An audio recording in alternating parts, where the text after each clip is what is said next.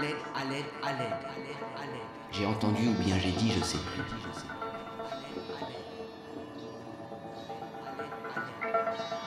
J'ai entendu ou bien j'ai dit, je sais plus. À l'aide, à l'aide.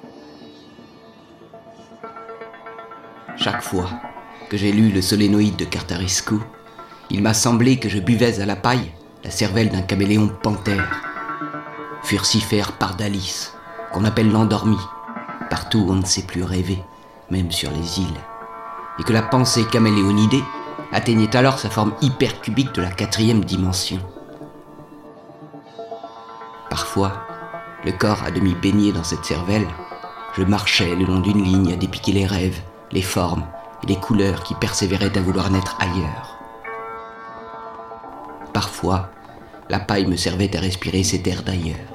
D'ailleurs, j'ai gravé à l'épingle sur mon cerveau, comme en tatouage, la seule question qui vaille la peine qu'on s'y penche, et qu'on y tombe peut-être, qu'on s'y noie. Ce serait quelque chose, au moins peut-être un événement, qui est celle de toute littérature. Comment sortir de ton propre crâne en peignant une porte sur la surface intérieure de l'os du front, lisse et ambré.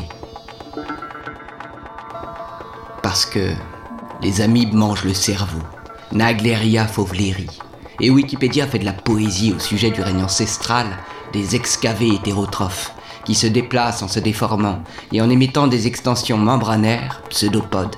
Ainsi infestent ta tête en remontant la voie nord-nord-est de la muqueuse nasale, leur mont analogue à elle, jusqu'à la grande lésion de ta pensée, la fêlure eucaryote et ses éons étranges, l'invasion des pixels polychromes, les augures et les promesses à soi confuses de grandes cavales. Parce que la pensée fatigue en son calvaire, toujours pleine d'impatientes nomenclatures et de cartes toutes plates qui fournissent l'image fausse du monde, l'échelle microscopique des énormes erreurs de perception, et l'échelle à côté, qui ne repose sur aucun mur, mais qui tient droite toute seule à la verticale, l'échelle infinie qui permettrait de s'évader de l'horrible monde qui nous enserre. Le monde émondé, dépeuplé, raboté par la connaissance du monde émondé, dépeuplé, raboté par la connaissance du monde émondé, dépeuplé, raboté par la connaissance du monde, etc., etc. À l'aide, à l'aide, à l'aide. J'ai entendu ou bien j'ai dit, je sais plus. À l'aide, à l'aide, à l'aide. À l'aide, à l'aide, J'ai entendu ou bien j'ai dit, je sais plus. La déflation véritable de la valeur de la vie, symétriquement proportionnelle à l'inflation de son putain de coût. Tu le sais aussi comme chacun, car personne n'est dupe. Chaque soir, les longs manteaux de baves opiniâtres en guise d'épiderme, qu'on dépose enfin dans l'armoire aux portes de mon pot, dégoulinants et translucides, parce qu'il faut bien les faire reposer pour y renaître demain, ou y crever, on ne sait plus mais d'abord les ouvrir pour s'en dégager.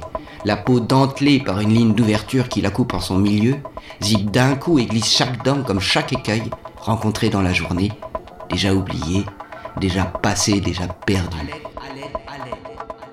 Tout le mampeau du jour est là, surchargé de pensées nulles, pellicules accumulées pas même reçues de l'atmosphère, dix mille rencontres mondaines, humaines, non humaines et non non humaines, déposées en surface, comme un immense puzzle d'écailles, mais sans forme et sans figure et sans merveille.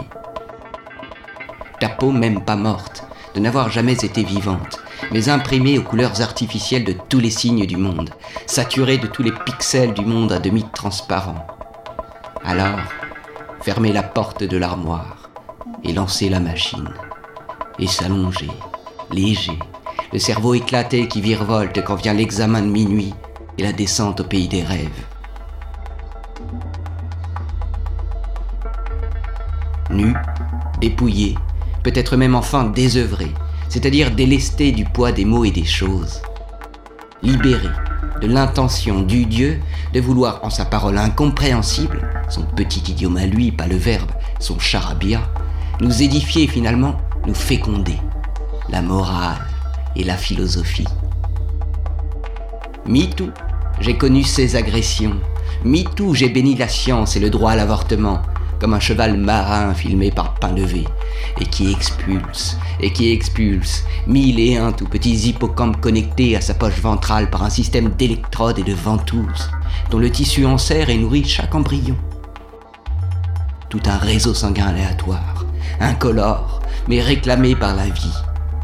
Une certaine image de la pensée de derrière, derrière l'apparence de ta vie folioscopique, car il doit y avoir d'autres biais, d'autres mondes et d'autres dimensions, sinon ce serait à désespérer de tout. Pour l'instant, c'est à désespérer de tout. Mais ce n'est pas assez.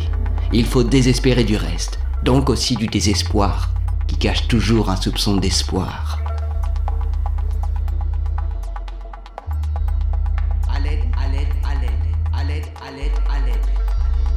J'ai entendu ou bien j'ai dit, je sais plus. De même, s'il y a une quatrième dimension, un être qui se manifester à nous d'une manière mystérieuse et incompréhensible. Un des facteurs qui nous poussent à écrire, notait un jour Michel Léris, c'est l'incapacité dans laquelle nous sommes de trouver un livre qui nous satisfasse pleinement. Tout cela est malheureusement vrai. Et le fait est que ce livre, c'est-à-dire le livre à venir comme une insurrection, n'existe pas. Mais il existe Solénoïde et Mircea Cartarescu. C'est pourquoi nous pouvons tous cesser d'écrire.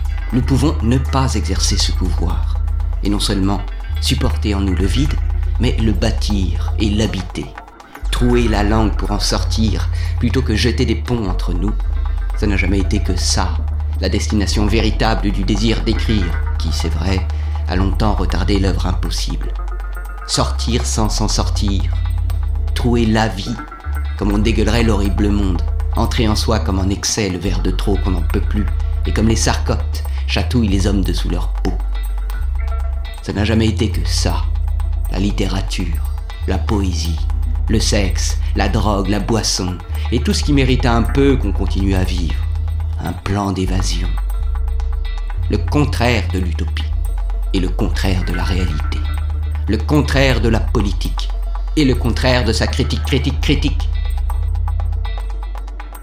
Témoignage de la fatalité de sa réussite prise ensemble.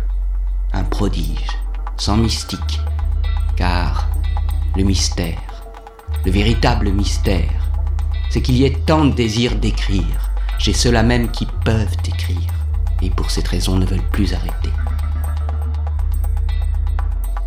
L'art de ne pas écrire de livres n'est pas encore tout à fait inventé, mais on peut lire Cartarescu, qui en est déjà le prophète.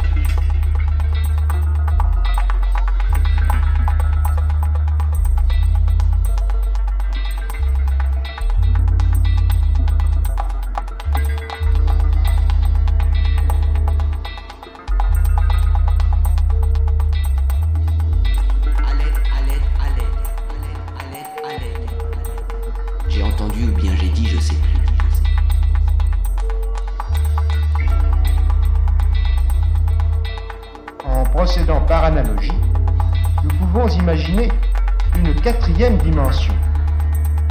Supposons des êtres infiniment plats, vivant dans les deux dimensions d'un plat. Ils discerneront fort bien les autres animaux plats qui les entourent, mais ils ne pourront imaginer qu'il puisse exister quelque chose en dehors de leur univers, ni au-dessus, ni au-dessous de leur plan. Même, s'il y a une quatrième dimension, un être qui vivrait pourrait se manifester à nous d'une manière mystérieuse et incompréhensible. Par exemple, en nous tirant les oreilles sans que nous puissions voir quoi que ce soit de plus que. Le bout de ses doigts.